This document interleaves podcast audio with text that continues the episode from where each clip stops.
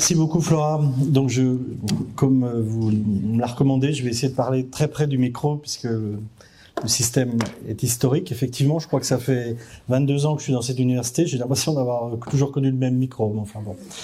Euh, merci, mesdames et messieurs. D'abord, euh, merci infiniment euh, d'être présents ce soir pour effectivement cette, cette heure. Je vais essayer de tenir les délais en étant optimiste. Euh, de, de, de, présentation en fait effectivement de, l'histoire de la guerre. Depuis euh, pas mal d'années, effectivement, je me suis, euh, je me suis spécialisé dans l'histoire de la guerre. Je dis bien la guerre et non pas les guerres, plutôt l'histoire de la guerre en tant qu'objet, je dirais presque objet euh, à la fois social, culturel, politique, économique, à tout point de vue, sur différents domaines. Et c'est vrai que ma spécialité depuis de plusieurs décennies euh, tourne autour de euh, l'histoire militaire. Euh, un certain nombre d'étudiants ici présents, je les remercie également, le savent, déjà là-dessus. Alors, L'histoire de la guerre de l'Antiquité à demain, je vais évidemment, vous allez en douter, en, une heure, je vais sans doute pas arriver à faire toute, toute la guerre et toutes les guerres de l'Antiquité à demain, heureusement pour vous, enfin pour nous. Euh, je vais euh, procéder par euh, petites petites touches. D'abord, revenir sur une question, sur des questions, si vous voulez, qu'on se pose actuellement. Voilà. concernant l'histoire de la guerre. D'abord une question, je vous annonce le plan en quelque sorte, une question finalement qui, a l'air un peu comme ça assez spécieuse, mais qui en fait est assez profonde, qui, qui est bah, depuis quand la guerre existe-t-elle? Est-ce qu'on peut dater finalement le, le, le, quand la guerre est apparue finalement dans nos sociétés On montrerait que pendant longtemps euh, la réponse allait de soi et puis qu'aujourd'hui bah, l'archéologie a montré que c'était pas aussi simple que ça. Ça, ce sera le premier point. On, verra dans un deuxième point aussi, euh, je, je, sans remonter aux guerres euh, les, plus anciennes, je, je, prendrai quelques concepts dont vous avez entendu parler, dont nous entendons parler encore aujourd'hui, euh, les concepts, par exemple, le concept de guerre, euh, de guerre asymétrique, le concept de guerre hybride. Je vous signale, vous rappelle que le, le, président de la République, Emmanuel Macron, là, a, dans son dernier discours sur, euh, dans un de ses derniers discours, a, a bien expliqué que nous étions dans une situation de guerre hybride. Alors c'est intéressant parce que qu'est-ce que c'est la guerre hybride? C'est un concept, certes, mais euh, qu'est-ce que ça qu'est-ce que ça recouvre? Et c'est euh, intéressant. Je vous parlerai de d'autres concepts, de concepts de guerre des acteurs fluides. Euh, euh je parlerai du concept de guerre hors limite, qui est le modèle de guerre chinois, en fait, actuel, etc., etc. Et puis, on, terminera un petit peu sur, on, on, partira sur un troisième point qui sera sur le, finalement, comment les guerres évoluent dans l'histoire. Et je, voudrais euh, montrer que les guerres évoluent aussi parce que euh, D'abord et avant tout, sont, pour moi, ce sont les sciences et les techniques qui font évoluer les guerres. C'est pas les guerres qui font évoluer les sciences et les techniques. Je, ça, c'est ma position. Je l'assume comme telle. Et euh, voilà, ça sera, ça sera mon, mon credo en tout cas ce soir. Et vous montrer finalement comment euh, euh ce qu'on appelle les ruptures scientifiques et les ruptures technologiques euh, permettent effectivement on fait évoluer la guerre et les formes de guerre d'une part, et, comment, d'une certaine manière, on peut anticiper. Alors, je dis pas prévoir, hein, je dis pas non plus euh, euh, annoncer le futur, c'est pas une histoire de boule de cristal. Je dis bien comment on peut anticiper euh, certains changements possibles d'ici à un horizon 2000, euh, 2050 en tout cas, au-delà, ça relève quand même euh, un petit peu, disons, de, de la science-fiction. Mais 2050, ça reste un horizon tout à fait euh, possible au niveau d'une certaine euh, anticipation des, ruptures technologiques qui, risquent de se produire dans notre monde et de leurs conséquences sur la guerre et les formes de guerre à venir. Voilà, je vous ai annoncé, et puis on terminera peut-être quand même sur quelques réflexions, parce que je, on m'a tendu la perche, j'avais pas forcément pensé, mais je sens que je sens que je vais quand même être euh, obligé d'y passer sur euh, euh, effectivement cette cette guerre qui est aux portes portes de l'Europe que, que évidemment qui est la nôtre en essayant peut-être de, de, sortir de discussions de café du commerce si possible et de, de rester sur des constats tels que les experts peuvent aujourd'hui les faire quant à cette guerre en Ukraine. Alors, il y aura des diapos, rassurez-vous, il y a des diapos très pleines, mais c'est souvent des citations. J'ai je, je, hésité à, raccourcir mes textes, puis après je me suis dit, oh, c'est pas grave. C'est l'Iliade après tout. C'est pas, il y, y, a pire si vous voulez comme comme littérature. Alors je commençais en me disant finalement, le, le c'est comme ça que j'ai commencé mon, mon, mon ouvrage d'ailleurs sur l'histoire de l'histoire de la guerre, que depuis des, des oui des, des, milliers d'années. Euh, ça, c'est certain que nous, êtres humains, avons un, un, réel talent pour, euh, euh, pour tuer notre prochain. Ça, je crois que c'est un constat qu'on peut partager. Alors malheureusement, malheureusement, la question n'est pas là d'une certaine manière, mais la violence et la guerre sont des constantes de l'histoire de l'humanité.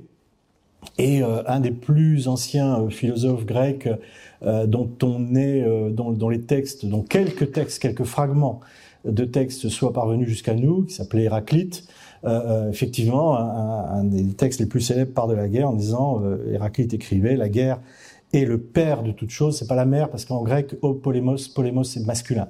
Donc la guerre est le père de toute chose, et de toute chose elle est roi.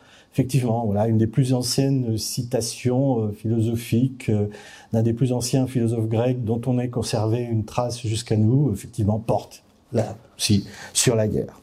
Et puis les références à la guerre, elles sont très anciennes, vous le savez. Les premiers écrits euh, qui sont parvenus jusqu'à nous, alors outre Héraclite, sont des écrits qui sont pleins de guerre, de cris, de bruit, de fureur. Euh, euh, c'est évident, et de mort. Dans la tradition judéo-chrétienne, la violence guerrière naît dans l'Ancien Testament, elle naît avec le, le, avec l'expulsion d'Adam et, et d'Ève du paradis terrestre, avec le meurtre d'Abel par Caïn, et puis, si vous regardez bien l'Ancien Testament, euh, la guerre est partout présente dans l'Ancien Testament. L'Ancien Testament est quand même une liste de batailles et de guerres euh, très euh, très nombreuses. Hein, c'est évident. Avec des, héros d'ailleurs dans ces guerres, des héros mythiques, et, et l'on retrouve la guerre. Je parlais de l'Ancien Testament, on retrouve la guerre présente également dans je crois tous les livres saints, même les livres hindous, dans tous les livres saints d'autres religions. Voilà. Et euh, c'est euh, euh, là on était dans le registre plus dans un registre plus spirituel, mais quand vous prenez des, choses plus comment dire plus plus factuelles, plus je, pense en particulier aux plus le, c'est encore de guerre et uniquement de guerre qu'il est question. si on prend un, un, des textes, le texte sans doute le plus ancien hors hors texte religieux. Hein, un des textes les plus anciens parvenus jusqu'à nous et, hors écrit philosophique, je pense évidemment à l'Iliade d'Homère. Et euh, l'Iliade, le premier, le, premier chant de l'Iliade, je vous l'ai remis ici, ça s'ouvre vraiment sur une question de guerre. Et l'Iliade, du début à la fin, ce n'est qu'un récit de, bataille, de combat, hein, euh, sur une petite année de, l'ensemble de l'ensemble de la guerre de Troie. Donc la guerre est une constante, c'est une constante euh, euh, finalement présente euh, dans l'histoire de l'humanité depuis, depuis les temps les plus anciens. autre constat, en français, en anglais, dans d'autres langues, y compris dans des langues, alors je, je, je m'en suis assuré avant de le dire quand même, y compris dans des langues orientales ou des langues africaines, on retrouve le même registre de vocabulaire pour parler de la guerre et pour désigner de la guerre, pour désigner la guerre. C'est assez intéressant. Il retrouve toujours les mêmes verbes, par exemple, euh, les peuples et les États font la guerre, effectivement, ils gagnent la guerre, ils perdent la guerre. Et dans, dans, dans, dans, dans beaucoup de, de, de, langues, et encore une fois, pas seulement des langues indo-européennes, j'insiste là-dessus, le, euh, le guerre, euh, le, le, registre de vocabulaire de la guerre et le registre de vocabulaire du jeu euh, sont partagés. Sont, sont, on retrouve aussi le, le, certaine, euh, une certaine, euh, comment dire, une certaine relation entre guerre et jeu. Voilà, perdre, gagner. Alors, la guerre est un, est un événement qui, qui, a frappé, qui frappe et qui frappera certainement tous les peuples, États et, et, sociétés. Et après avoir connu la guerre, ou en tout cas nous, euh, en, Europe au cours de la, première moitié du XXe siècle, euh, on, l'a un petit peu oublié. Je, dis bien nous, euh, continent européen et plus spécifiquement Europe de l'Ouest. On l'a un petit peu oublié pendant toute la seconde moitié du XXe siècle. Alors on l'a oublié en tout cas sur notre continent, bien entendu. Euh, ailleurs, euh, les, les, Européens ont été concernés par des guerres de décolonisation, bien entendu. On a été concernés le, par d'autres conflits. Alors euh, là, il ne s'agit pas des Européens, mais plus des, Américains. Mais enfin, ce sont des sociétés occidentales. Euh, les Américains ont été concernés par la guerre du Vietnam, euh, etc. Nous, en Europe occidentale, on était finalement, on a été relativement, non pas préservé, mais on n'a pas connu une forme de guerre violente. On n'a pas connu de forme de guerre violente sur notre sol euh, pendant la seconde moitié du XXe siècle. On a connu la guerre froide, et on est nombreux ici euh, à l'avoir à l'avoir euh, à l'avoir connu, ça c'est sûr, mais on n'a pas connu de forme de guerre violente. Or aujourd'hui, la guerre est revenue. Alors elle en fait, elle était déjà revenue un petit peu avant. Elle était revenue déjà dans les années 90 en ex-Yougoslavie, bien entendu. Euh, aujourd'hui, la guerre est revenue finalement euh, en, en, force dans notre environnement immédiat. Euh, et, et, parce que la guerre évoque aussi des images assez terrifiantes, euh, on se pose des questions. On se pose des questions assez légitimes. Peut-on revoir la guerre dans, dans nos rues et, dans nos campagnes? À quoi ressemblera-t-elle ou à quoi ressemblerait-elle Si c'est une question euh, qu'on se pose et qui renvoie à cette question de comment la guerre évolue et, et comment les formes de guerre euh, euh, évoluent et, et évolueront. Alors en fait, ce sont un petit peu ces questions, comme je vous l'annonçais tout à l'heure, qui sont un petit peu le, le fil directeur de, euh, de mon propos, euh, de mon propos euh, ce soir. Alors, je, je, comme je vous le disais, je pense que globalement l'essence de la guerre ne, ne, change pas. Mais évidemment, sa forme a considérablement changé et sa forme évolue très vite en fonction euh, des sciences, en fonction des technologies, ou alors pour utiliser un vocabulaire plus conceptuel, en fonction de ce qu'on appelle, de ce que les experts appellent les ruptures scientifiques et les ruptures techniques. Et je reviendrai sur ces termes un peu plus loin. Alors, comme je vous l'annonçais euh, euh, tout à, l'heure, pour, pour, démarrer, on va, on va commencer par le commencement. On va commencer d'abord par une question. Quand la guerre est-elle apparue? Après tout, c'est une question, encore une fois, quand euh, j'avais, euh, j'ai fait mes études, c'était une question à laquelle on, à limite qu'on ne posait pas, ou alors on la posait en donnant tout de suite la réponse, disant la guerre est apparue avec l'agriculture. C'est dès que l'agriculture est née, euh, on voit apparaître, on voit apparaître la guerre parce que l'agriculture, ça génère des profits, ça génère des stocks, ça génère des, des, des surplus. Ces surplus attirent d'autres sociétés, d'autres États, rivaux, etc. Et donc euh, certains font la guerre pour s'emparer, etc., etc. Bon, ça c'était la question euh, finalement qui, qui, qui, qui, se posait, mais dont on, a, on avait la réponse euh, très rapidement. Or, euh, ben or c'est pas si simple que ça. C'est pas si simple que ça, et là, euh, l'archéologie finalement a remis en question cette, euh, cette, euh, cette interrogation sur les débuts de la guerre. Alors, on, va partir de, de quelques, quelques faits. Euh, les, euh, la première trace, je dis bien la première trace, qui soit parvenue jusqu'à nous, d'un d'un grand massacre. vous avez remarqué, je ne prononce pas le mot guerre, je dis d'un grand massacre la première trace qui soit parvenue jusqu'à nous d'un grand massacre, on l'a trouvée sur un site archéologique, le site du Jebel Sahaba. Euh, on, est, euh, euh, sur la rive droite du Nil, à la frontière nord du Soudan. Vous voyez, entre Soudan et Égypte aujourd'hui. Site dont on est certain, parce que ça l'archéologie est capable de le dire assez précisément, qu'il a été occupé entre moins 14 000 et moins 13 000. J'ai des dates un peu plus précises, comme vous les voyez, vous voyez sur, sur la diapositive. Bon, peu, peu importe. Disons moins 14 000, moins 13 000. Et euh, les archéologues, effectivement, il y a déjà une trentaine d'années, un petit peu plus, même une quarantaine d'années, les archéologues ont découvert sur ce site une, une soixantaine de corps. Une soixantaine de corps euh, de femmes, d'hommes, d'enfants, euh, dont la moitié de ces 60 corps, dont la moitié seraient morts de coups portés à la tête. Ça aussi, l'archéologie est tout à fait capable de le constater. Hein. C'est archéologie et médecine légale vont souvent euh, largement de pair. De coups portés à la tête, de coups portés à la poitrine ou dans le dos, alors coup, on a retrouvé aussi des pointes de lance, on a retrouvé des projectiles en pierre aussi. Voilà. Et voilà, une soixantaine de corps dont la moitié semble bien avoir péri de mort violente, on va le dire comme ça. Et euh, immédiatement, comme je disais, ça fait une quarantaine d'années hein, cette histoire, immédiatement les, archéologues ont, émis un certain nombre d'hypothèses. Première hypothèse, est-ce qu'il peut s'agir de meurtres rituels hmm, C'est peu probable. Peu probable parce que, euh, ou de suicide collectif, vous savez, euh, bon, c'est peu probable vu la manière dont les personnes ont été tuées. Alors, on en est resté euh, finalement sur cette idée qu'il ne pouvait guère s'agir que d'un acte de guerre. Voilà.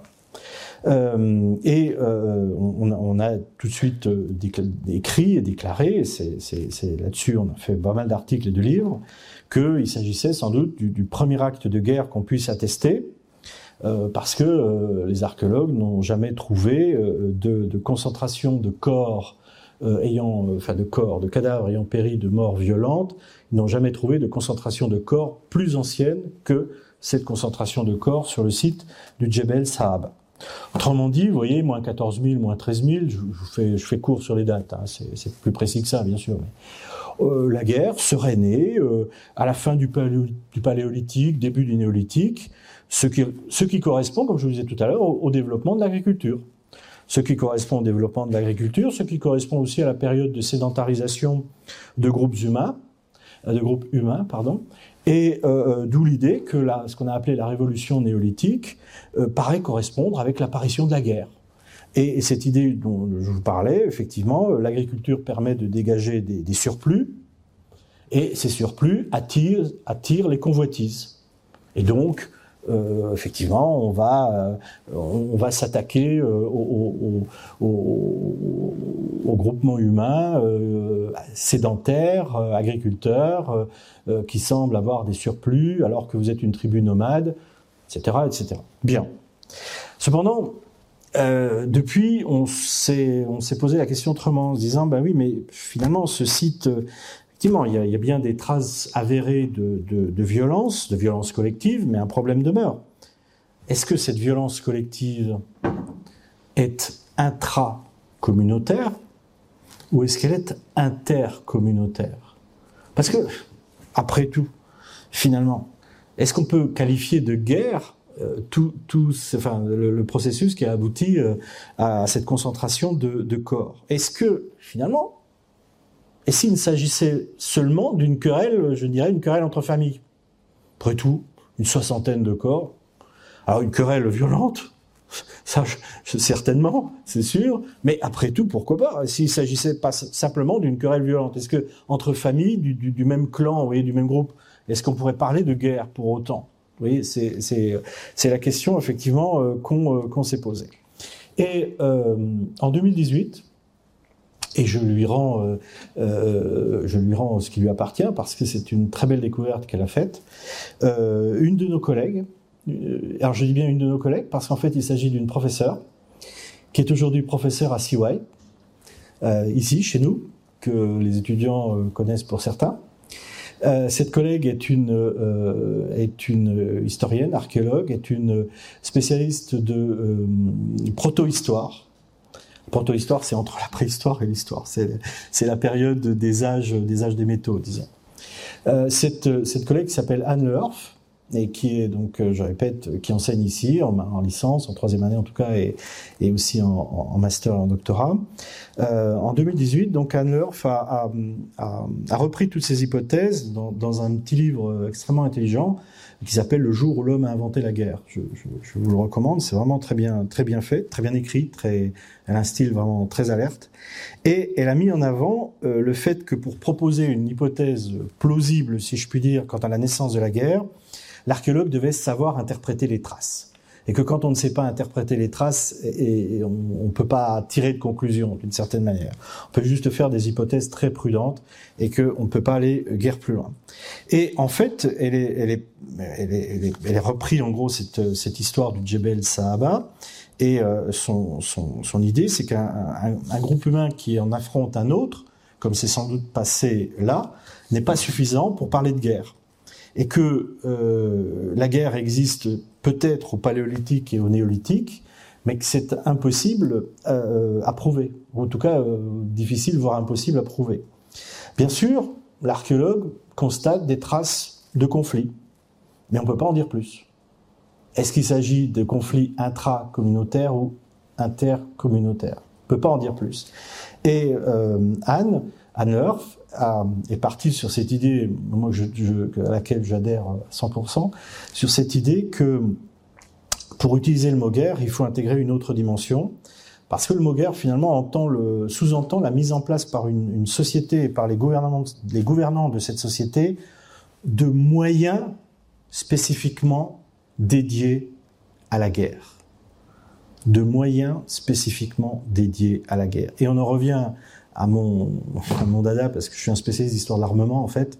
J'ai commencé ma carrière comme ça, euh, qui est l'armement. D'une certaine manière, je, mon étude, moi, c'est j'étudie la guerre par, justement, je vous disais, les sciences et les techniques, en fait, par, effectivement, euh, l'armement.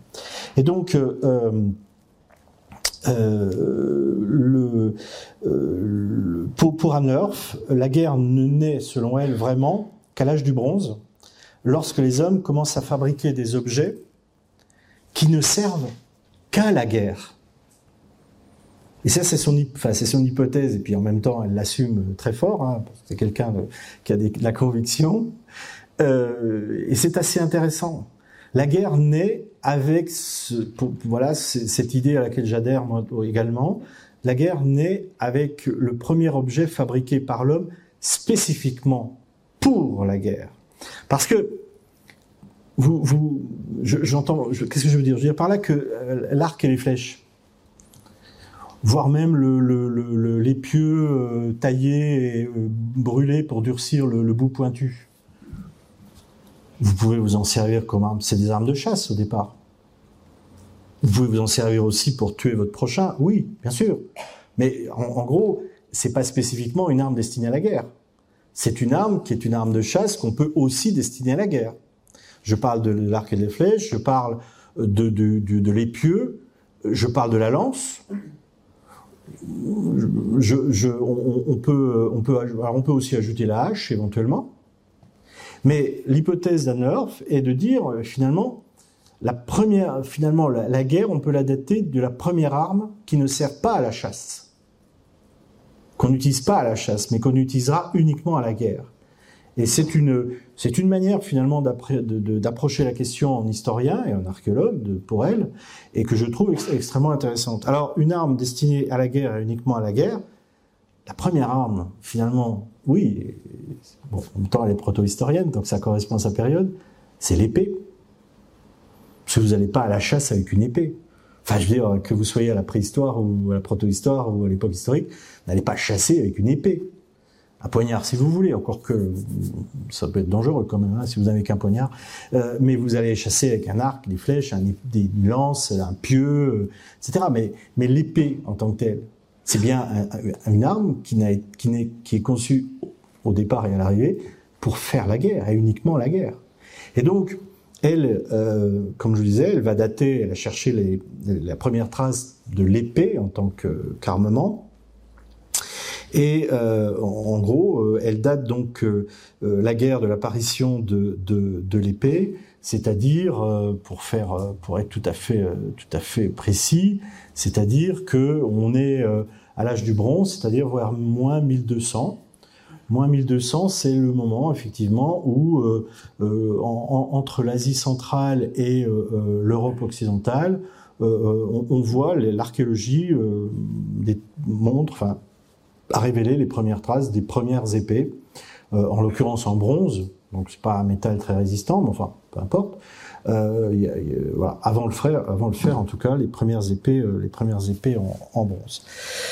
Autrement dit, la, guerre, selon, selon elle, serait née à la protohistoire, euh, vers moins 1200. Euh, c'est aussi, c'est aussi un petit peu après cette période qu'on on a deux grandes vagues de, de migration qui déferlent, je dirais, sur l'Europe depuis euh, l'Asie centrale et qui vont, euh, ces vagues de migration, qui sont des migrations celtes, euh, qui vont donner finalement des implantations, que, des implantations qu'on connaît. D'abord des, des, des, peuples celtes dans tout ce qui, qui est l'Europe centrale, l'Europe occidentale, et puis une, une, vague de migration qui va donner l'implantation de peuples venant d'Asie centrale, mais qui vont s'installer dans la péninsule hellénique, faire court la Grèce actuelle, c'est effectivement ces peuples qu'on qualifie de d'Achéens. Voilà. Donc euh, c'est euh, c'est son euh, finalement c'est son c'est sa thèse et je, trouve effectivement cette thèse extrêmement convaincante pour dater en quelque sorte l'apparition effective de la guerre. Alors j'avance rapidement. Oui, je suis dans l'armement. Hein. Épée, premier outil finalement fabriqué pour la guerre, exclusivement pour la guerre. Alors, comment la guerre évolue ensuite? Quelles sont les grandes phases d'évolution de la guerre? Je vais, je vais aller rapidement hein, pour arriver euh, sur des, choses plus récentes, rapidement également. Euh, vers la, fin du premier millénaire avant notre ère, euh, apparaissent également des outils et des armes en fer. Et avec les outils et les armes en fer apparaissent également euh, euh, des équipements euh, en fer, en l'occurrence, mais ces équipements qui vont être par la suite utilisés pour faire la guerre. Le, un, un, point important, premier millénaire avant notre ère, euh, un point important pour l'histoire de la guerre, c'est également le moment où euh, les hommes euh, apprennent à, les hommes ont appris à atteler des chevaux, donc ils ont appris à comment dire ajouter à la force humaine la force animale pour faire la guerre. Et c'est assez intéressant ça aussi. Le, cheval a d'abord été utilisé non pas pour être monté, à la guerre, non pas pour être chevauché, si vous préférez. Le cheval à la guerre, il a d'abord été utilisé pour être euh, un, animal de trait et pour tirer en particulier des chars, fameux chars de guerre, ce qu'on retrouve dans l'Égypte pharaonique ou dans d'autres, dans d'autres, peuples. Et euh, premier millénaire, euh, effectivement, apparaissent les premiers cavaliers qui chevauchent des montures. Les montures sont à ce moment-là encore des montures non ferrées, non scellées, et sans étrier. C'est-à-dire que, premier millénaire avant notre ère, le cheval est utilisé à la guerre, oui. Il est utilisé soit pour tirer des chars de guerre, il est utilisé également de plus en plus pour être monté, mais euh, les cavaliers qui montent ces chevaux à ce moment-là, les montent pas tout à fait accrus, il y a juste une sorte de tapis de sel, sur une peau de mouton, etc. Mais il n'y a a pas de sel, il n'y a pas d'étrier, évidemment, il n'y a pas de sel, et il n'y a pas non plus euh, de, de, fer. Le cheval n'est pas ferré. Où je veux en venir? Je veux en venir euh, que à ce moment-là, le cheval est effectivement utilisé, la force animale du cheval est utilisée à la guerre, mais vous imaginez bien un cavalier sur une, sur une sancelle euh, montant juste sur un tapis en peau de quelque chose, vous pouvez imaginer que faut pas imaginer des grandes charges de cavalerie. C'est sûr, votre cavalier ne va pas rester longtemps sur son cheval si le cheval part au grand galop. On est à un moment où la guerre à cheval se pratique au petit trot. C'est à peu près tout ce qu'on peut se permettre sans selle. Même en étant très expérimenté, hein, quand même. Bon. J'insiste là-dessus parce qu'il va y avoir un changement extrêmement important, qui est une sorte de révolution technique aussi dans l'histoire de la guerre, qui va se produire euh, euh, un petit peu après. Premier, euh, euh, premier millénaire de notre ère, j'avance plus rapidement, premier millénaire de notre ère, euh, le, c'est le moment où effectivement deux innovations dans la guerre, deux innovations apparaissent, deux innovations apparaissent, des innovations qui trouvent sans doute leur naissance en Asie. Pas certain, mais bon. Première innovation, donc on est au premier millénaire de notre ère, hein, je répète, plutôt vers les années. Alors en Europe, ça arrive vers 500-600. Première innovation, la selle à étrier. Et puis, euh, deuxième, innovation, la ferrure à clous du cheval. Et là, ces deux innovations qui sont des innovations techniques, je dirais, il n'y a pas de rupture scientifique là-dedans. Hein, euh, c'est des innovations purement techniques. Ces deux innovations purement techniques vont complètement bouleverser la guerre et le visage de la guerre et la forme de la guerre. Pourquoi? Parce que à partir du moment, alors j'ai mis une, reproduction de la tapisserie de Bayeux parce que justement sur cette tapisserie, on voit qui est une broderie hein, d'ailleurs, hein, je vous le rappelle, la tapisserie est une broderie ici. Sur cette tapisserie de Bayeux, on voit effectivement représenter euh, euh des selles, des, étriers et aussi des, fers à cheval au sabot des chevaux. Euh, enfin, faut le savoir, c'est la différence de couleur sous, le sabot du cheval qui montre qu'il y a un fer qui est euh, cloué. Alors, où je veux en venir avec mon histoire de selles et d'étriers Dire, euh, on va où là avec ça? Ben, on va, que, imaginez, c'est une, petite révolution fondamentalement dans l'histoire de la guerre. Jusque-là, vos cavaliers, ils pouvaient guère charger au galop, ni même espérer tenir euh, longtemps euh, un combat euh, avec même un adversaire à terre, etc. Avec la selle, ça change tout. Cette fois-ci, votre cavalier, il est bien assis. Enfin, celle est en bois, mais enfin, il est bien assis quand même. Surtout, il a les pieds calés dans les étriers, donc il peut s'appuyer. Et pour ceux qui ont déjà fait du cheval, vous connaissez le système, c'est-à-dire que, je dirais pas qu'il se met debout, mais enfin, vous m'avez compris, il peut lever euh, son, euh, se, lever en quelque sorte de, sa selle. Et donc, au niveau de la guerre, ce qui était impossible avant, c'est-à-dire faire la guerre, par exemple, en chargeant, en partant sur des grandes charges de cavalerie euh, au galop, au galop soutenu, enfin, etc qui était impossible devient possible. Parce que votre cavalier, maintenant, il risque plus de tomber. Enfin, plus trop. Il faudra quand même qu'il fasse attention. Il risque plus trop de tomber parce qu'il est calé. Il est assis et calé. Et donc, non seulement il risque plus trop de tomber, mais en plus, du coup, il peut, il peut, il peut utiliser un armement un peu plus lourd aussi. C'est-à-dire une lance, par exemple, qui va pouvoir coincer sous son aisselle pour pouvoir euh, appuyer sa charge et, et, produire un effet de choc euh, euh, outre la charge. Donc là, et puis avec, et puis évidemment, le, fer à cheval, ben, le fer à cheval, il sert à ce, que, ce à quoi sert le fer à cheval, c'est à faire que effectivement vos chevaux vont pouvoir aller sur des vitesses plus soutenues sans s'abîmer les, sabots ni les pattes, quoi, d'une certaine manière. Et là, c'est une vraiment une révolution fondamentale dans l'histoire de la guerre. Et du coup, le guerrier type, l'archétype du guerrier, Jusque-là, j'en ai pas parlé, parce que jusque-là, l'archétype du guerrier, c'était le fantassin euh, blindé à pied, le hoplite grec, quoi. À partir du moment où la, la, selle arrive, euh, premier millénaire de notre ère, les étriers, etc., l'archétype du guerrier, c'est l'homme à cheval. Ah, celui qu'on va appeler plus tard le chevalier, bien entendu.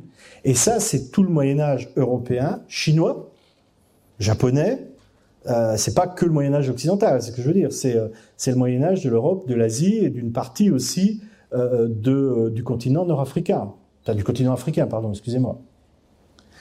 Donc une, une, vous voyez, comment l'armement peut complètement transformer la guerre, en tout cas transformer la forme de guerre, l'armement ou l'équipement, parce que là c'est la selle, etc. C'est plus de l'équipement que de l'armement. je, je, poursuis mon propos. Euh, encore un autre type d'armement. Je, vais arriver à l'arme à feu, c'est pour ça que je, passe par là.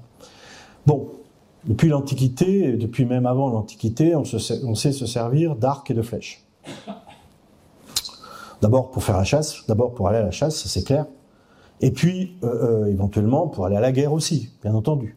L'arc, l'arc et les flèches, c'est, ça fait partie du, de la panoplie qui sert aussi bien à la chasse qu'à la guerre dans un conflit. Bien. Et ça, depuis, euh, depuis, euh, depuis les temps euh, les plus, les plus anciens. Mais l'arc et les flèches, c'est bien, sauf que ceux qui ont déjà fait du tir à l'arc comprendront tout de suite ce que je veux dire, et puis tout le monde le comprendra très bien. C'est pas facile d'être un bon archer. Je, répète ça souvent aux étudiants, ils m'ont déjà entendu le dire, mais pour faire un bon archer, il vous faut des années d'entraînement. Vous ne devenez pas euh, Robin des Bois, enfin, euh, vous ne devenez pas un archer même moyen euh, du jour au lendemain. C'est de, de l'apprentissage. Déjà, il faut une certaine force physique quand même. Malgré tout, hein, parce qu'il faut quand même arriver, alors tout dépend de la taille de l'arc, du bois, de la, tension, de la corde, ok, d'accord, mais quoi qu'il en soit, il faut quand même une certaine forme physique. Et deuxièmement, pour fabriquer un bon archer, euh, il faut des années d'expérience. Que vous soyez dans l'Antiquité, euh, dans les époques médiévales, modernes ou aujourd'hui. Euh, si vous, ouais, vous allez au club de tir à l'arc de, de, de, Pontoise, ou, bah, voilà, c'est vous En plus, les arcs aujourd'hui, ils sont super sophistiqués, euh, légers, ils ont des, des contrepoids, il y a tout ce qu'il faut pour, euh, voilà. Mais vous, vous devenez pas euh, quand même, comment dire, vous n'avez pas tout de suite une stature olympique en, en, commençant à l'arc. Il vous faut des années. Bon, bah ça, imaginez que c'est la même chose que vous soyez dans l'Antiquité ou au Moyen Âge. Pour fabriquer des corps d'archers, il faut des années. Donc, bien sûr que l'arc est important et, à la guerre, euh, mais, mais, mais euh, les archers sont des gens très précieux, qu'on paye d'ailleurs mieux que les gens à pied. Enfin, ils sont à pied aussi, mais qu'on paye mieux que le simple piquier, disons. Mais surtout, euh, euh vous pourrez jamais avoir des corps d'archers très nombreux parce que parce qu'il faut vraiment euh, beaucoup d'années de formation avant d'avoir des, archers euh, formés, euh, que vous soyez au Moyen Âge à Crécy ou à Zincourt. Les archers anglais, qui sont plutôt gallois d'ailleurs, sont des archers qui ont tous plusieurs années d'expérience derrière eux. Autrement dit, l'arme de, trait, l'arme qui permet de tuer de loin, certes elle existe, mais elle, est dure à mettre en œuvre parce que vous aurez jamais beaucoup d'effectifs, parce que c'est très long, parce que si vous perdez un archer, vous perdez des années, etc., etc.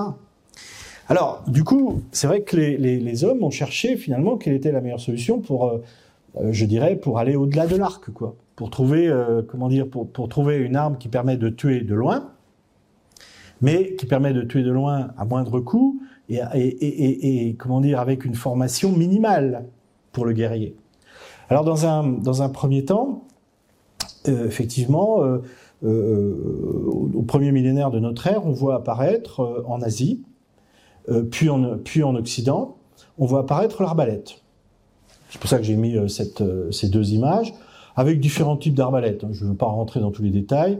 L'arbalète, vous voyez le système, c'est un, bâti en bois, un cadre en bois sur lequel on va euh, euh disposer d'une sorte de d'arbre en quelque sorte, de tension extrêmement puissant, avec un, câble souvent que l'on tend, euh, que l'on ne peut tendre que grâce à un système mécanique.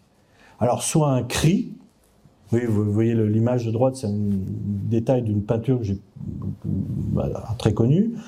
Soit un cri, vous voyez, qui avec un, le système est relativement simple sur l'image de droite soit un système de poulies, de, de, poulies, de cordes, de moufettes, etc., comme sur l'image de gauche. Voilà. Et puis ensuite, vous avez un petit, une petite flèche, qu'on appelle un carreau d'arbalète. Le, personnage de droite la tient dans, sa mâchoire, comme vous le voyez, qu'on dispose. Et effectivement, le carreau d'arbalète a un coefficient de pénétration, en particulier pour les armures, extrêmement puissant et beaucoup plus fort qu'une flèche euh, tirée par un arc. Donc effectivement, avec l'arbalète, on s'est dit, ah, là, on a une arme qui permet de tuer de loin et pour fabriquer un arbalétrier, faudra pas beaucoup de temps. Parce que à la limite, le gars, il a, besoin de savoir quoi Il n'a pas besoin de beaucoup d'expérience. Il a besoin qu'on lui explique comment ça fonctionne. Il a besoin effectivement de mettre son cri, son machin, son système, de tourner les manivelles, de remonter euh, le, le, câble, et puis ensuite de, viser vaguement devant lui et et de décocher son trait, son carreau. Effectivement, par rapport à l'archer, il n'y a pas besoin de dizaines d'années d'expérience, c'est clair. Sauf que le problème de l'arbalète, c'est que c'est horriblement compliqué. Le temps de rechargement, il est énorme. Vous imaginez sur un champ de bataille, avec en plus une charge de cavalerie qui vous arrive dessus, vous avez le temps de, tirer quoi? Un carreau, quoi, en gros. Et puis après, vous n'avez même pas le temps de recharger, d'une certaine manière. Alors qu'avec l'arc, vous auriez pu quand même envoyer deux ou trois flèches, quand même. Donc l'arbalète, effectivement, est intéressante mais ça ne résout pas le problème. Là, le temps de rechargement est beaucoup trop, euh, euh, trop important. Et donc, ça explique quoi ça? Bah, ça explique finalement, ça explique que euh, euh quand euh, est arrivé en Occident, euh, en, en, provenance d'Asie, une, une découverte qui est celle de la poudre, bah, ça explique que finalement, la poudre, on l'a adoptée très vite, très tôt et très facilement. Euh, alors, la poudre, c'est une révolution scientifique. La révolution scientifique, c'est que ça vient de Chine, certainement vers les années 700-800, c'est pas sûr. Hein. Euh, quelqu'un a dû remarquer qu'en mélangeant euh, trois produits, du soufre, du salpêtre et du charbon, je ne vous donnerai pas les proportions. Euh, qu'en mélangeant ces trois produits, finement, hein, bien entendu, bien mélangé, bien sûr, et que en mettant, euh, en approchant une flamme de, de, de, de cette mixture, ça, ça provoquait d'abord une détonation, ça provoquait, on va le dire de manière plus, plus scientifique, ça provoquait une énergie d'abord. Ça dégageait une énergie. C'est d'abord avant tout ça, hein, la poudre. Et ensuite, euh, on s'est dit, ben après tout, cette énergie, on va peut-être l'utiliser pour, euh, en la canalisant, pour euh, envoyer quelque chose, quoi, envoyer un projectile.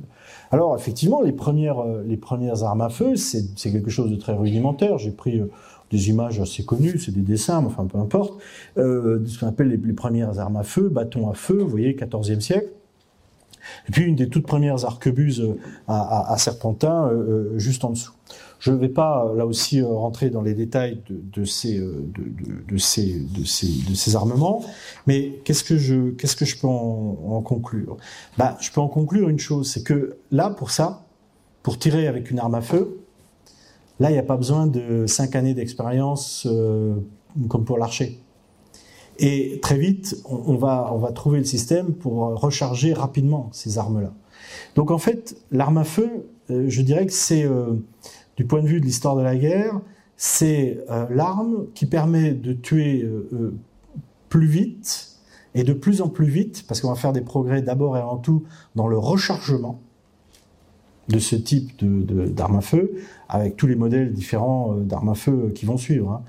Euh, on, va faire, on va des progrès dans le rechargement, et surtout, avec l'arme à feu, les États ont trouvé le type de guerrier parfait, parce que vous n'avez pas besoin de beaucoup d'années d'expérience, vous n'avez même pas besoin de beaucoup de semaines d'expérience. Vous avez besoin même pas d'une demi-journée d'expérience pour expliquer à quelqu'un comment ça fonctionne. Franchement. Et euh, expliquer où il faut mettre la poudre, qu'il faut d'abord mettre la poudre, ensuite mettre le projectile, parce que c'est dans cet ordre-là. D'accord? Ensuite mettre la poudre d'amorçage, puis ensuite vaguement on ne vise pas hein, à l'époque moderne, au 16e, au 17e, au 18e siècle, on ne vise pas, on tire devant. Hein. Et euh, euh, effectivement, ensuite, mettre à feu et le coup part, etc. Et donc là, on a trouvé finalement l'arme à feu, c'est euh, le moyen pour les États, finalement, très vite, de se doter d'armées de plus en plus nombreuses. Alors, il faut qu'il y ait des armes, bien sûr, mais d'armées de plus en plus nombreuses, parce que vous, n'avez pas besoin d'attendre de, des années pour former, euh, pour former vos, vos, vos soldats. En, en, franchement, en, une journée, euh, n'importe quel euh, conscrit, il est formé. Vous savez, euh, dans les guerres de, dans les dernières guerres de Napoléon, euh, en 1810, euh, les conscrits qui arrivaient au front, enfin qui arrivaient au front, qui arrivaient au feu plutôt, euh, généralement on leur expliquait le maniement de l'arme, c'était les anciens qui leur expliquaient le maniement de l'arme, rapidement, hein, c'est du genre un quart d'heure, 20 minutes, je t'explique comment ça marche, et puis le lendemain, ils étaient, ils étaient euh, sans exagérer, enfin disons le lendemain, dans les jours qui, qui suivaient, ils étaient au feu. Hein. En gros, il n'y a, y a, y a, pas besoin de beaucoup d'apprentissage finalement. Donc l'arme à feu, ça a permis effectivement de multiplier, je dirais, les, troupes et les, euh, et les, hommes de, comment dire, les, et les armées, les effectifs. Ça, c'est l'arme à feu individuelle. L'arme à feu, ça a permis aussi de développer ce qu'on a appelé, ce que nous, on a, ce que les experts appellent l'arme à feu collective, autrement dit le canon. Et là, le canon, c'est euh, effectivement, ça va avoir aussi, euh, ça va aussi transformer la guerre, le développement du canon. Pourquoi? Parce que désormais, avec le développement du canon euh, en Occident, puis en Orient, en gros à partir du 15e, disons surtout du 16e siècle, 16e, 17e, 18e, jusqu'au milieu du 19e siècle, avec le développement du canon, désormais, il n'y a plus aucune muraille qui résiste. Toutes les murailles en élévation ne tiennent plus. Donc ça va transformer la guerre dans quel sens? Ça va transformer la guerre dans le sens que désormais on ne va, plus construire de, je dirais, de, forteresses ou de murailles, de remparts en élévation. En tout cas en élévation, pardonnez-moi, j'ai envie de dire en élévation vers le haut. Mais on, va très vite comprendre que la meilleure manière de résister au canon, c'est quand même de construire effectivement des murailles, des forteresses, des places fortes, etc., mais de les construire en élévation euh, vers le bas. C'est-à-dire de les, de les, enterrer, quoi, d'une certaine manière. Et donc ça, ça va donner... Euh, alors je, suis allé un petit peu plus, je suis allé un petit peu plus vite. Ça va donner, ça va donner naissance à un type de fortification sur lequel je reviendrai tout de suite après, euh, un petit peu plus loin, euh, au XVIe siècle, ce qu'on appelle la trace italienne, c'est-à-dire des, des, systèmes de fortification enterrés, système que Vauban reprendra au XVIIe siècle et qu'il popularisera et qu'il généralisera au XVIIe siècle dans toutes les forteresses qu'il va, euh, qu'il va remanier.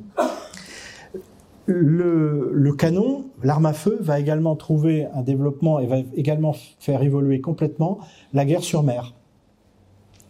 Et j'ai fait l'arme à feu individuelle, l'arme à feu collective, et euh, l'arme à feu collective sur mer, effectivement, le, canon va, va l'adoption de l'arme à feu type canon va faire que les États mondiaux, parce que ça c'est valable pas seulement en Occident, c'est valable aussi en Asie, les États, les grands États vont euh, très vite comprendre que pour utiliser au maximum euh, l'arme à feu sur l'eau, c'était plus possible de faire la guerre avec des galères comme sous l'Antiquité. Parce vous connaissez le principe de la galère, il y a des rames de chaque côté.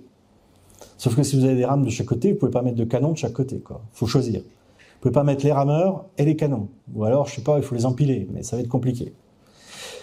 Bien sûr, vous pouvez mettre des canons à l'avant de la, galère ou à l'arrière. Enfin, vous en mettiez quatre. Quoi. En gros, c'est pas avec ça que vous avez une puissance de feu euh, importante dans un combat naval. Donc, il n'y a pas d'autre solution si on veut euh, armer euh, les bateaux pour pouvoir, comment dire, développer et pratiquer la guerre navale, il faut placer le maximum de canons sur la partie la plus allongée du navire, autrement dit sur les côtés. Et donc il n'y a plus, a plus de, y de, il n'y a plus de galère, non. Et donc le moteur qui était la rame jusque là depuis l'Antiquité, eh bien le moteur désormais du bateau, ça sera la voile et, uniquement la voile. Et on va développer effectivement les grands systèmes de, de voile, les grands voiliers, etc. Avec cette fois-ci des, canons euh, sur euh, les côtés des navires. Sauf que ça va complètement transformer aussi la forme de guerre. Quand vous avez des galères, le, le principe de la galère, c'est d'attaquer de face avec un éperon. Vous savez, à l'avant de la galère, il y a un éperon pour aller hameçonner en quelque sorte le navire en face, pas pour le couler. Hein. Ça, il y a que dans les films qu'on les qu'on coule le navire avec l'éperon de la galère. Parce que si vous coulez, euh, a priori, vous coulez avec lui. Hein. Si vous mettez votre éperon dans la galère qui est en face, puis que vous coulez le navire, vous allez couler avec lui. Hein, parce que pour le sortir, votre, euh, votre éperon, il va falloir faire marche arrière. Hein. Euh, non, la galère, vous avancez effectivement en ligne, enfin toutes les galères les unes à côté des autres, tout droit. C'est le système de la bataille de l'Épante. Vous avez une image en haut, euh, un tableau de Vasari assez connu sur la bataille de l'Épante. Vous avez toutes les galères alignées les unes à côté des autres, et on, attaque frontalement pour aller euh, aborder les galères en face, passer sur le pont des, galères en face et pratiquer une sorte de combat terrestre en face. Avec euh, le, le canon, transformation de la guerre navale. Cette fois-ci, le can les canons sont sur le côté des navires. Donc cette fois-ci, pour attaquer, on n'attaque plus les navires les uns à côté des autres, on attaque les navires les uns derrière les autres, en ligne de fil, et non plus en ligne de front. Et donc euh, là aussi, l'art de la guerre navale se retrouve complètement transformé du fait simplement de, euh, l'arme à feu. Alors, petite, euh, petite anecdote juste pour vous pour revenir sur l'arme à feu. Bon, je ne suis pas rentré dans le détail, les arquebuses, les mousquets, les fusils, l'évolution, parce que c'est des évolutions finalement euh, techniques et qui correspondent encore une fois toutes à recharger le plus vite possible. Les améliorations de l'arme à feu entre le 16e et le 18e visent essentiellement à comprendre comment améliorer le rechargement de l'arme à feu. Euh, on est à une époque aussi où, où, les poudres à canon sont ce qu'on appelle des poudres noires, qui dégagent une, une, une fumée très importante. Et ça aussi, c'est une euh, je voulais vous montrer ça à titre d'anecdote. Euh, je, dis toujours aux étudiants, vous savez, à l'époque, on ne vise pas. Que vous soyez une arquebuse, un mousquet ou même un fusil dans les guerres napoléoniennes, on ne vise pas. Il n'y a pas de viseur. Sur les fusils, de, le fusil modèle 1777 euh, Charleville, vous avez tout juste ce qu'on appelle un petit grain d'orge au bout du canon, mais qui sert juste à aligner vaguement, mais c'est pas un viseur. On ne vise pas. On ne vise pas, on tire devant. Et donc, euh, bon, le projectile atteindra bien quelqu'un, quoi, d'une certaine manière. Et on, ne vise pas, et dans les manuels d'infanterie, on, recommande dans toutes les armées européennes au XVIIe, au XVIIIe siècle, et encore au début du XIXe siècle, et les armées euh, euh, asiatiques également, on recommande aux tireurs de fermer les yeux. De fermer les yeux. Et quand vous voyez le dégagement de fumée, j'ai pris une image qui était sur Internet, un dégagement de fumée, vous comprenez pourquoi on ferme les yeux ou alors on tourne la tête. Ça, c'est recommandé par les manuels. Autrement dit, on ne vise pas. Pourquoi? Bah Parce que la poudre, euh, elle est incandescente, vous pouvez avoir des particules brûlantes si vous les prenez dans l'œil, etc. etc. D'où, d'où, d'où l'adoption par toutes les armées européennes et puis euh, du côté asiatique, on va avoir d'autres déclinaisons, de, euh, de grands chapeaux s'est toujours demandé pourquoi les, mousquetaires, pourquoi dans toutes les armées euh, européennes des 17e et 18e, ils avaient tous des grands chapeaux, chapeaux en feutre, en cuir, etc. Bah, tout simplement parce que au moment, le chapeau il va très loin en avant, et au moment du tir, euh, beaucoup de soldats, en fait, les plus vieux, les plus expérimentés, prenaient l'habitude de baisser la tête. Et en baissant la tête, vous voyez, c'est le bord du chapeau qui prenait le, comment dire, j'allais dire la, poudre, quoi, d'une certaine manière. Bon, je ferme cette parenthèse qui était, qui est juste pour euh, votre euh. Alors tout à l'heure, je vous disais effectivement changement dans l'art de la guerre. On, on, ne, on, ne, construit plus de fortifications en élévation, on les construit en profondeur, on les, on les enterre d'une certaine manière. Ici, vous avez un exemple en, bas à gauche, et puis la photo, en fait, c'est une, c'est une place forte en Espagne, je ne sais plus laquelle, je crois que c'est Rennes, euh, qui, euh, qui est un parfait plan, effectivement, de ce qu'on appelle la trace italienne, avec des fortifications semi-enterrées, de manière à ne pas donner prise au tir des canons, et ne pas donner prise au tir des canons. Bien, alors, je, je, vais, euh, je, vais, je, vais avancer et, terminer sur, un, sur ce que je disais. Concernant les, concepts et les manières, ce qu'on appelle les, formes de guerre euh, auxquelles on est, on est confronté, euh, en, tout cas aujourd'hui. D'abord, je, comment vous dire? D'abord, une première chose. Euh, je ne sais pas si vous avez remarqué, mais quand on parle de guerre dans, partout, mais alors pas seulement en français, hein, dans les autres langues c'est la même chose, euh, depuis euh, deux siècles, la guerre, elle, est toujours quelque chose. Il y a toujours un qualificatif. On a toujours l'impression qu'il faut, la guerre ne se suffit pas à elle-même. Il faut la qualifier. Alors, soit on la qualifie par sa nature, alors on va vous parler de guerre civile, de guerre de religion, de guerre sainte, de guerre à outrance, de guerre totale, de guerre euh, euh, couverte, de guerre ouverte, de guerre froide, de petite guerre, euh, de guerre de conquête défensive, industrielle, révolutionnaire, asymétrique, hybride, fluide, hors limite, etc., etc. Soit on, donc on la, on la qualifie par sa nature, soit on la qualifie aussi par son milieu. Guerre terrestre, guerre navale, guerre aérienne, guerre spatiale, guerre coloniale, euh, cyberguerre, parce qu'après tout, c'est le, milieu.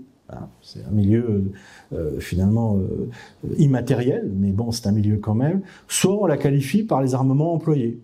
Guerre classique, guerre conventionnelle, guerre nucléaire, guerre bactériologique, guerre chimique, etc., etc. Et ça, si vous voulez, c'est c'est quelque chose moi qui m'a toujours un petit peu, enfin, non pas surpris, mais euh, je me demandé finalement si, on, si, tous ces concepts ne, ne, ne, ne, brouillaient pas finalement le, le, la, question de savoir ce, ce qu'était la guerre, quoi, sa, sa, nature propre. Alors je vais prendre quelques concepts, je suis un anti-concept, hein, je vous le dis tout de suite, comme ça ça sera fait. Je vais prendre quelques concepts pour vous dire pourquoi moi je pense que, ça, que les concepts c'est bien, euh, ça permet de faire de la communication, mais je suis pas sûr que ça permette d'expliquer vraiment l'évolution de la guerre et comment elle va évoluer. Euh, je vais prendre tout d'abord un concept qui est le concept de ce qu'on appelle la guerre asymétrique. Vous avez entendu parler de ce, je suis sûr, de ce terme de concept de guerre asymétrique. Alors ce concept, c'est quoi? Bah, C'est un concept qui a vu le jour, moi je m'en souviens, qui a vu le jour en 95, en 1995, dans la doctrine de guerre américaine, et euh, euh, où effectivement la doctrine de l'armée américaine parlait de guerre asymétrique. Comme si, et, à partir de là, on a commencé à dire, ça permet d'expliquer toutes les guerres. le concept de guerre asymétrique permettait d'expliquer toutes les guerres. Et ça a été repris par un général américain qui est le général Clark dans un, article très célèbre de, de, la revue euh, du magazine Time d'octobre 2000, euh, How to Fight an Asymmetric War, comment, comment combattre euh, euh, dans, une, dans une guerre asymétrique.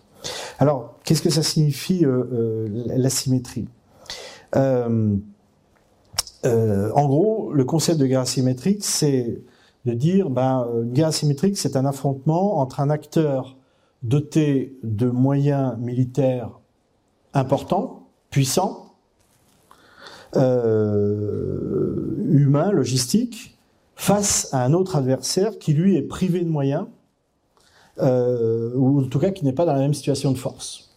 Et donc ça, c'était le nouveau concept qui permettait euh, d'expliquer la guerre. Alors j'ai pris une image évidemment qui est symbolique de la guerre asymétrique, vous en doutez. Euh, c'est effectivement un, char, alors ici israélien, au moment de la, guerre de la seconde intifada, face donc à, un, enfant qui lance des cailloux euh, contre Charles. c'est très symbolique et un petit peu caricatural, pardonnez-moi, mais c'est juste pour évoquer ce qu'on entend par la symétrie. Vous voyez bien de quoi il s'agit, bien sûr. Alors effectivement, à partir de là, on dit ah ben oui, c'est formidable, on peut tout expliquer. La symétrie, euh, la guerre d'Irak, la guerre du Golfe, la première guerre du Golfe en 1991, 90-91, euh, c'est une guerre asymétrique. Le Kosovo en 98, une guerre asymétrique. La Libye en 2011, c'est une guerre asymétrique. L'Afghanistan 2001-2021, euh, c'est une guerre asymétrique, etc., euh, etc. Et euh, euh, tout, en gros, c'était le, concept qui permettait d'expliquer finalement comment euh, comment la guerre avait pu comment la guerre se déroulait et comment on pouvait éventuellement euh, y mettre fin. Euh, alors moi je pense que c'est un un concept qui est un concept qui est inopérant parce que parce que c'est pas une nouveauté. Depuis l'Antiquité, enfin depuis la plus haute Antiquité, toutes les guerres ont toujours été asymétriques. Je veux dire, ça s'appelle un vrai faux concept ça. Je veux dire, dans, toutes les guerres, vous avez toujours un adversaire qui est plus quelque chose que l'autre, plus nombreux, un petit peu mieux armé que l'autre, qui a plus de morale que l'autre, qui a plus de logistique que l'autre. Mais ça, c'est l'histoire de la guerre. Ça, c'est pas une nouveauté de, dire euh, la symétrie permettra d'expliquer la guerre. La symétrie, elle est de tout, temps et de tout, tout, tout, lieu. Autre concept. Le concept de guerre. Alors, le concept de guerre hybride. Un concept dont on parle beaucoup aujourd'hui, puisque effectivement, on définit la guerre en Ukraine comme une guerre de type hybride, guerre dite hybride. Alors de quoi s'agit-il? Alors en gros, c'est une guerre hybride, ça serait une guerre dans laquelle il y aurait une combinaison, c'est une guerre dans laquelle il y a deux combinaisons de deux types de combats, euh, combat régulier et combat irrégulier. Combat régulier et combat irrégulier avec des combattants réguliers et des combattants irréguliers. Euh, et, et, et on, on, c'est vrai que là aujourd'hui, on, on, nous dit euh, la guerre hybride, c'est la guerre d'aujourd'hui. Euh, D'ailleurs, l'Ukraine est une guerre hybride, etc., etc. Oui, certainement, effectivement, il y a des combattants réguliers, des combattants réguliers. Oui, sauf que c'est pas une nouveauté non plus. J'ai pris cette image volontairement. C'est une image, c'est des images archi connues d'unités de, de, de, partisans de soviétiques sur le front de l'est. On est en 43. Et quand on regarde bien ces images, on s'aperçoit que vous avez par exemple en, bas euh, euh, une troupe qui passait en revue par un, par un général, un major général, qui est Korch, qui est le, major général de l'armée rouge. Mais qui était l'armée rouge, armée régulière. Et il passe en revue une troupe. Mais quand vous regardez la troupe qui passe en revue, là, en bas à gauche, alors je sais, la, la, photo est en noir et blanc, elle est très pixelisée. Euh, il, il va falloir me croire euh, sur parole si, quand je vais vous le dire. Mais quand vous regardez attentivement, vous vous apercevez que les gars, il y en a qui ont des pantalons euh, civils, il y en a qui ont des pantalons taillés dans des couvertures, il y en a qui ont des vestes de, de je sais pas quoi, de travail, il y en a qui ont des vestes militaires, il y en a qui ont des casquettes, il y en a qui ont des calots, il y en a qui ont des... Bref. Oui, non mais la guerre hybride avec des combattants réguliers et irréguliers, c'est pas une nouveauté. Encore une fois, ici on le voit bien, les soviétiques la pratiquaient déjà, et avant les soviétiques, il y avait déjà, on peut trouver d'autres exemples. Donc, ce que je voudrais aussi dire aussi, c'est il faut se méfier des concepts, vous savez, euh, qui, apparaissent des, mots, un peu souvent des mots valises, qui permettent de tout expliquer, de dire euh, c'est nouveau. ah c'est nouveau, on est dans un nouveau type de guerre. Mais non, on n'est pas dans un nouveau type. La guerre, elle reste toujours la guerre, d'une certaine manière. Bah, bon, c'est comme ça. Le le, euh, effectivement, alors là aujourd'hui j'ai remis ce, ce, ce j'ai remis ce graphique parce que c'est comme ça qu'on définit effectivement la, guerre en Ukraine aujourd'hui. Vous voyez une armée conventionnelle, euh, des cyberattaques, des opérations spéciales, des forces irrégulières, une guerre économique, une guerre de l'information et tout ça, ça vous fait la guerre, une guerre hybride. Alors effectivement, la, la guerre hybride, c'est la, la, guerre en Ukraine aujourd'hui, c'est une c'est une guerre qu'on peut qualifier effectivement par, euh, par, euh, par l'hybridité. Euh, alors, juste une chose, et qui annonce déjà les évolutions de la guerre de demain, de la guerre d'aujourd'hui et de la guerre de demain. Quand vous avez des combattants réguliers et des combattants irréguliers, et ça c'est c'est pas une nouveauté du, 21e siècle, hein, il a toujours fallu des gens pour encadrer les irréguliers et pour faire fonctionner ensemble les, les réguliers et les irréguliers. En gros, je reviens sur mes partisans soviétiques.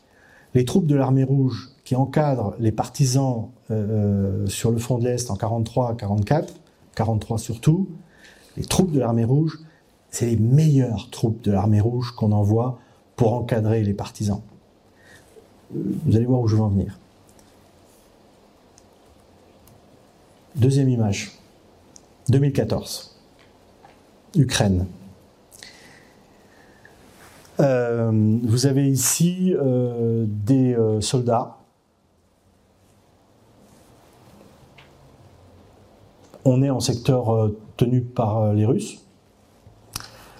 Vous avez des soldats qui sont, alors bon, je connais quand même, voilà, sont armés, lourdement armés. La légende dit lourdement armés, bon, n'exagérons pas, ils sont armés, euh, ils, ont le, ils ont le fusil d'assaut réglementaire actuel de l'armée russe, pardon. Euh, et euh, surtout, ce qui est très intéressant, c'est que, bah, on, le voit vaguement sur l'image, mais ils n'ont aucun insigne. On est en 2014, hein. Ils n'ont aucun insigne ni un signe d'unité, ni un signe de nationalité. Il y, a, zéro. Il n'y a pas de bande patronymique, pour ceux qui connaissent, qui ont des souvenirs, pour certains. Il n'y a pas de bande patro. Il n'y a a même pas d'insigne de grade. Alors là aussi, il faut, me croire parce que je peux pas tout, je, je, je on voit pas tout, mais je vous dis, il n'y a pas d'insigne de grade. Alors c'est quoi ça? Ben oui, alors, les, Ukrainiens avec beaucoup d'humour euh, les appelaient, euh, les appelaient parce qu'aujourd'hui ils ont remis leurs insignes de grade. Aujourd'hui, les Ukrainiens les appelaient les, petits hommes verts euh, en traduction française. Euh, en fait, c'est quoi? C'est des, des, soldats russes, bien entendu. Aujourd'hui, d'ailleurs, c'est, enfin, ce que je vous dis, c'est de l'open source. Hein, c'est pas, c'est pas un secret. Hein, c'est la, Russie l'a admis, reconnu, assumé, même en disant qu'on avait envoyé avant l'offensive de février 2022 des conseillers, des conseillers militaires qui était là pour quoi? Qui était là pour encadrer? Qui était pour encadrer qui? Bah, Les combattants des forces pro-russes qui, avaient, qui ont continué le combat après l'annexion de la Crimée en 2014 jusqu'en 2022, hein, comme vous le savez, et pour, dans les territoires euh, disputés, hein, dans les, deux oblasts disputés, et qui donc, ces, ces forces euh, irrégulières d'une certaine manière, de séparatistes pro-russes, étaient effectivement encadrées par des troupes russes sans insigne, sans, sans, sans, uniforme, sans, voilà, euh, enfin sans uniforme, sans insigne d'uniforme apparent. Euh, où je veux en venir? Je veux en venir aussi, je veux en venir à cette idée que aujourd'hui, et c'est une caractéristique de la guerre de demain, euh, effectivement, les, guerres certainement seront de plus en plus hybrides, avec des forces irrégulières, des forces régulières. Mais que pour encadrer les forces irrégulières, il faudra des combattants super entraînés. Vous pouvez pas mettre n'importe quel combattant pour encadrer des forces irrégulières. Et les gens, enfin les, quatre hommes qui sont là, euh, ça c'est mon hypothèse, ce sont des, hommes des forces spéciales russes, à coup sûr. Euh, et ça c'est la caractéristique de la guerre de demain, c'est-à-dire cette idée que les guerres de demain sont des guerres aussi qui vont se faire de plus en plus avec des forces spéciales.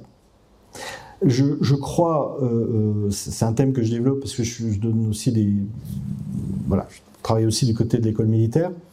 Euh, ce que j'appelle la force spécialisation. C'est-à-dire que le, les guerres d'aujourd'hui et les guerres de demain ne peuvent plus se concevoir sans force spéciale. Et je dis bien force spéciale, j'ai pas dit troupes d'élite. En fait, je, pense que les troupes d'élite dans les armées modernes seront de moins en moins représentées au profit des forces spéciales. Forces spéciales, dans la plupart des cas, euh, sont des gens qui viennent souvent de ces troupes d'élite. Hein. Je ne dis pas le contraire. Mais, euh, je pense que ça, c'est une caractéristique de la, guerre de demain, cette, cette force spécialisation, je dirais, de, la guerre. Alors, dernier point. Euh, Dernier point euh, pour, en, terminer avant de faire un petit passage rapide sur la guerre en Ukraine et puis vous vous laisser euh, vous laisser euh, la parole.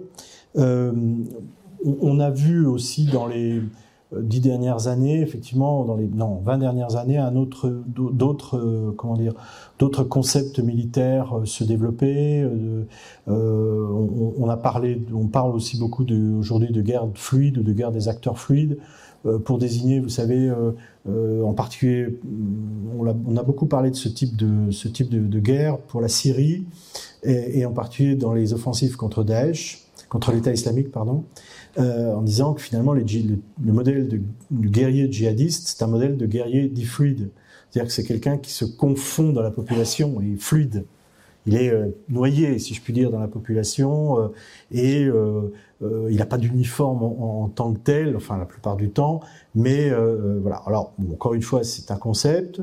Euh, on, on, a parlé aussi, il y y a, eu différentes, différents, différents concepts qui ont fait florès aussi dans dans les années 2010, le, le, concept de révolution dans les affaires militaires, concept américain, puis de révolution militaro-technique également.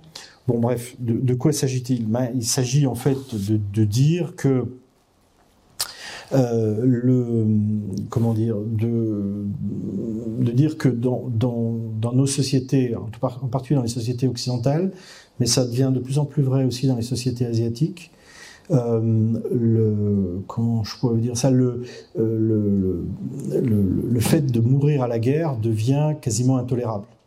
Et le, le fait d'avoir des, des, des, comment dire, des, des, jeunes gens effectivement qui sont tués sur euh, des, champs de bataille lointains ou plus ou moins lointains euh, devient pour les sociétés occidentales euh, intolérable. Et donc, euh, ce qui a amené, alors ça, c'est les Américains qui ont d'abord connu ça avec la guerre du Vietnam. C'est connu, hein, ça.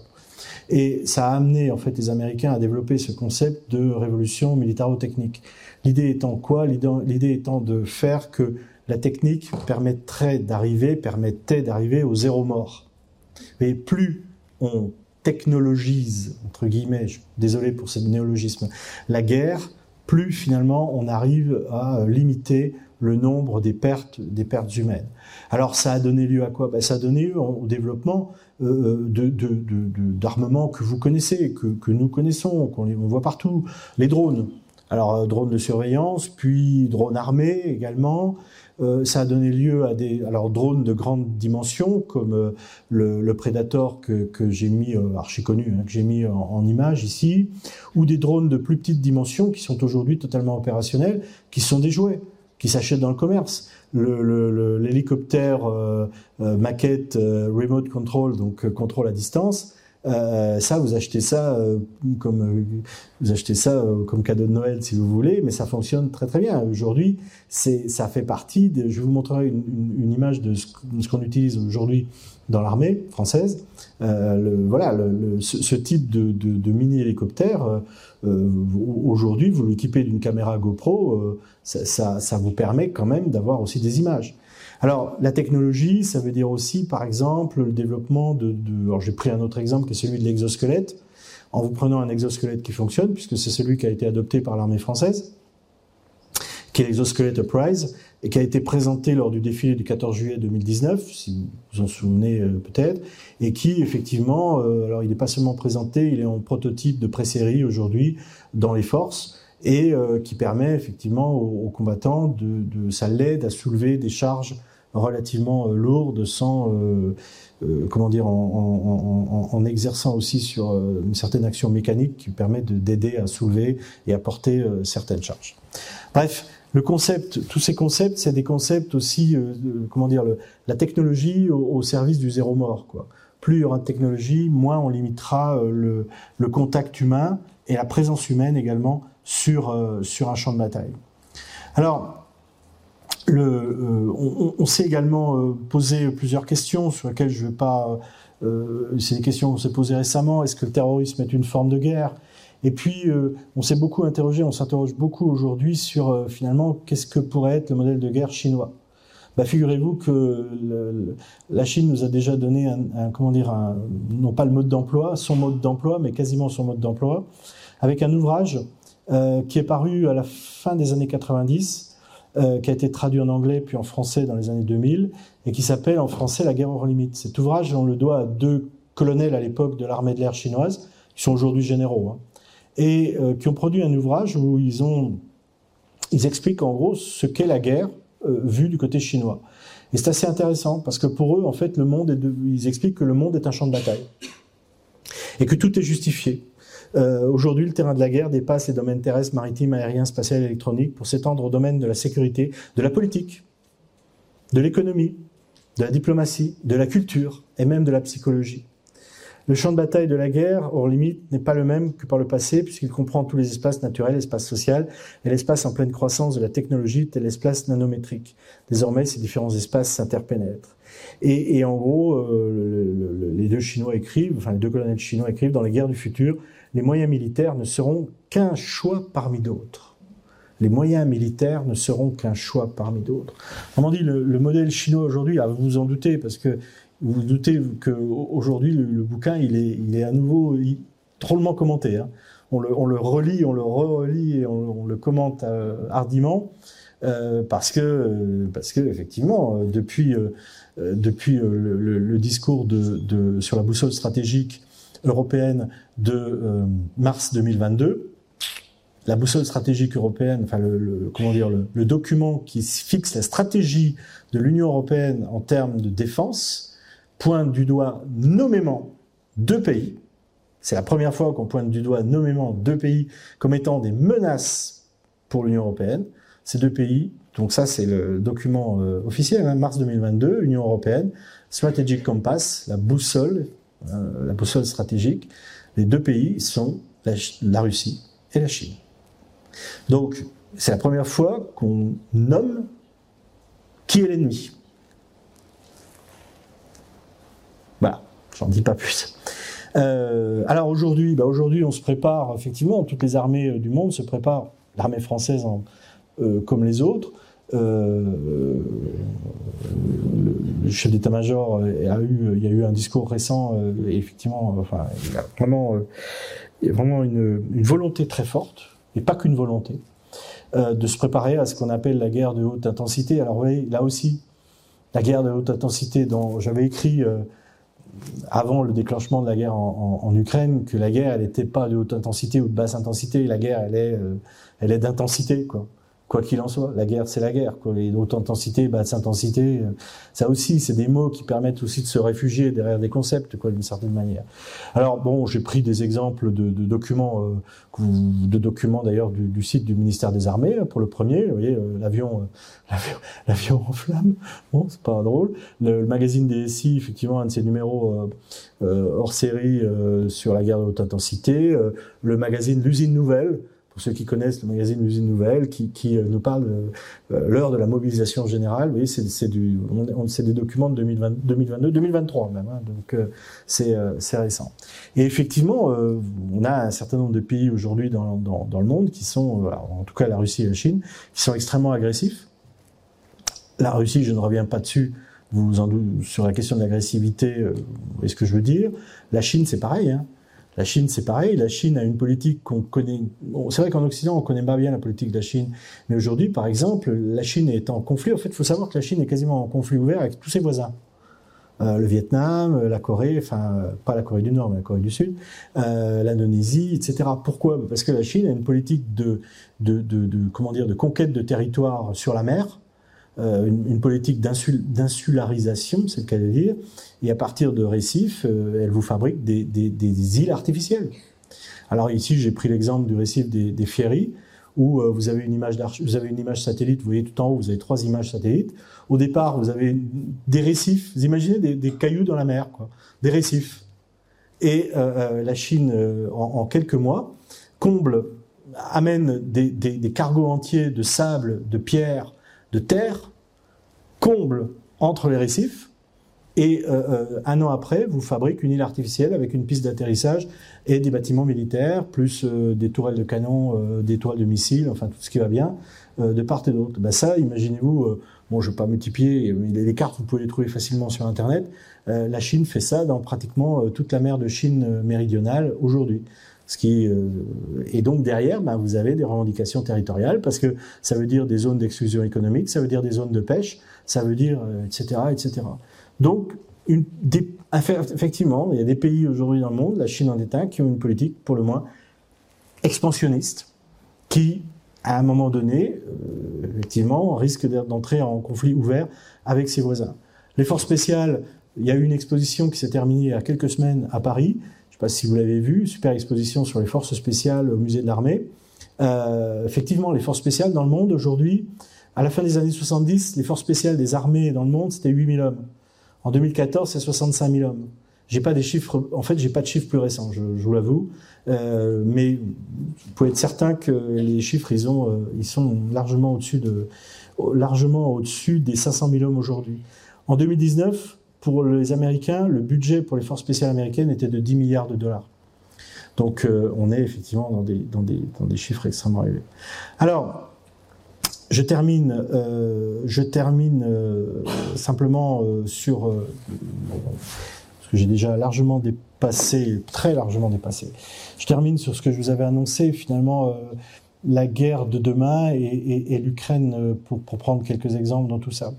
Alors la première chose, la guerre de demain, elle sera à base, elle, enfin en tout cas, elle intégrera une composante force spéciale, c'est sûr. C'est peut-être un peu affirmatif ce que je fais là, mais bon, en tout cas, c'est très fortement probable. Deuxième caractéristique de la guerre de demain, la guerre de demain, elle se déroulera en ville. Euh, vous savez, à l'horizon 2050, euh, les plus des trois quarts de la population sera urbaine, de toute façon on risque pas beaucoup de se tromper en disant que la guerre de demain se déroulera en ville, hein, en, voyant ça. Et la guerre en ville, euh, je vous assure que c'est ce que, alors il y en a sans doute peut-être dans la salle, je ne sais pas, c'est sans doute ce que redoutent le plus euh, les, euh, les, troupes, les forces, les, enfin les militaires si vous préférez, véritablement.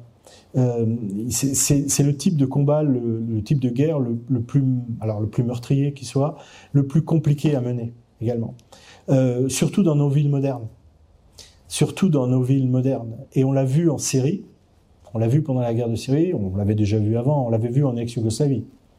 On l'a vu à nouveau en Syrie, et là, euh, l'Ukraine euh, fournit quelques exemples, malheureux exemples évidemment. Pourquoi? Bah, Parce que euh, euh, effectivement, euh, mener une guerre en, ville, ça veut dire prendre chaque rue, rue par rue, quartier par quartier, immeuble par immeuble, étage par étage, en comptant les étages en profondeur aussi. Et ça, ça, la technologie peut pas faire grand chose. Alors si, elle peut faire quand même, elle peut limiter. Mais fatalement, il faudra quand même qu'il y ait du monde au sol. Et quand il y a du monde au sol, ça veut dire qu'il y a effectivement des, euh, euh, comment dire, des potentialités de perte euh, évidentes. alors, la guerre en ville, pour employer un, terme qu'on emploie dans les manuels, c'est ce qu'on appelle le problème des canyons urbains. Ça vous crée des, effectivement des, défilés avec des rues encombrées de, véhicules détruits, mais aussi de, gravats qui, ralentissent toute progression, qui font que euh, les véhicules, euh, les, véhicules militaires aujourd'hui sont, c'est très compliqué pour qu'ils puissent pour qu'ils puissent passer. Alors vous avez euh, effectivement, le on s'adapte.